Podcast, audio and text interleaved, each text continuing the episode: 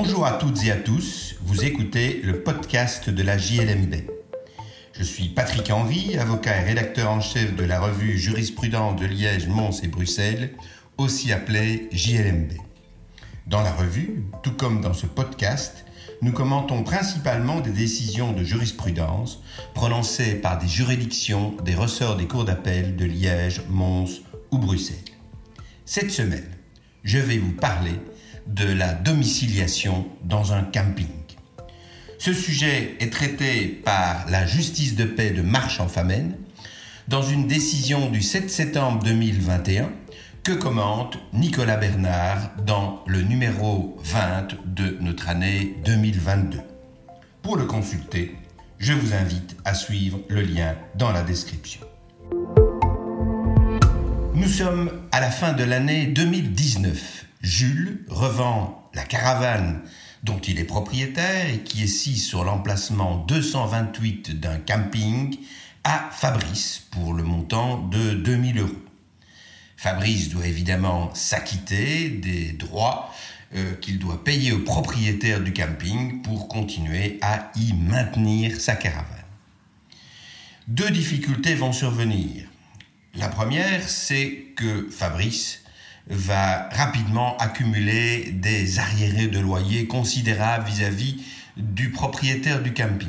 La seconde, c'est que Fabrice demande à se domicilier dans la caravane qu'il a ainsi achetée. La commune ne l'acceptera qu'à titre provisoire, ce qui pose en soi une première question. Puisque Fabrice présente des arriérés de loyer considérables. Il est assigné par le propriétaire du camping devant le juge de paix de Marchand-Famenne. Celui-ci demande son expulsion et va l'obtenir, non seulement en raison des arriérés de loyer, mais aussi en raison du fait qu'il a contrevenu au règlement du camping en se domiciliant à l'intérieur de celui-ci. Le juge de paix observe en effet que passer de la résidence occasionnelle à la résidence habituelle dans une demeure mobile qui dispose des fonctions de base de l'habitat a pour effet de créer un nouveau logement dans une construction existante, ce qui requiert un permis d'urbanisme. En l'absence de celui-ci, l'installation permanente constitue une infraction urbanistique. Cette circonstance justifie l'expulsion hors du camping que ne saurait empêcher l'inscription provisoire de l'occupant dans les registres communaux de la population.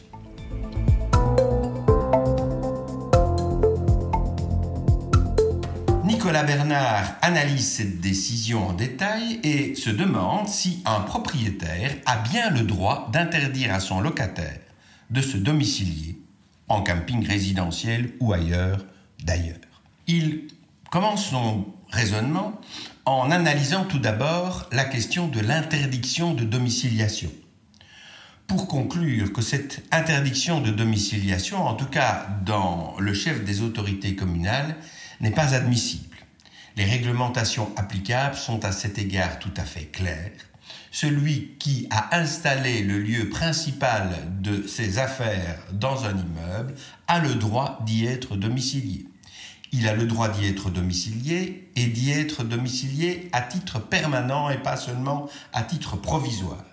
Il expose toutes les indications et toutes les raisons de cette réglementation. Il s'agit d'éviter le déclassement des personnes qui veulent ainsi obtenir un domicile et pas seulement un domicile provisoire, mais bien un domicile permanent.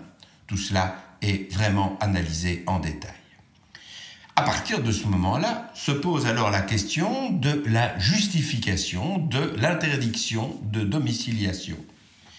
Et là, euh, Nicolas Bernard, sans conclure de façon absolument formelle, pose quatre questions. Tout d'abord, créer un nouveau logement est de manière générale à permis d'urbanisme.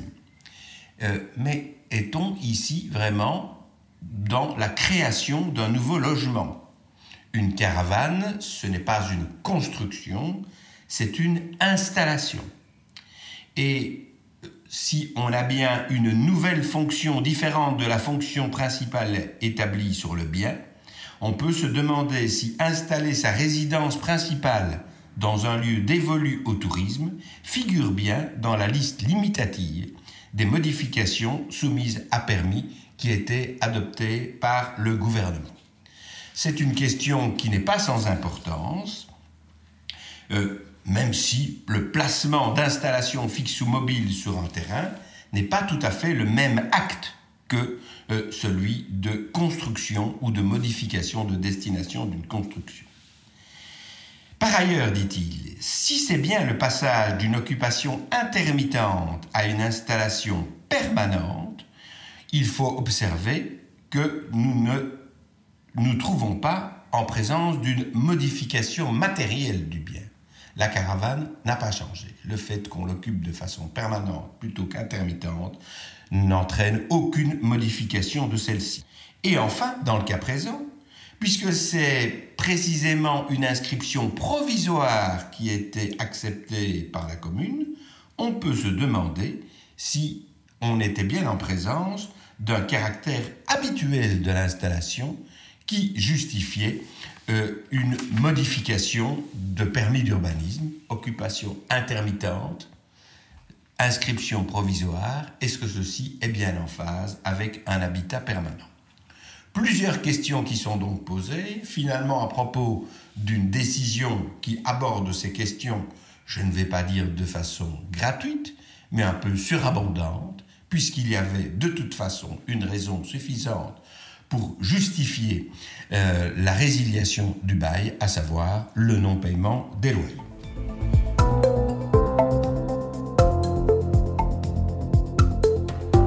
Voilà qui conclut cet épisode du podcast de la JLMB.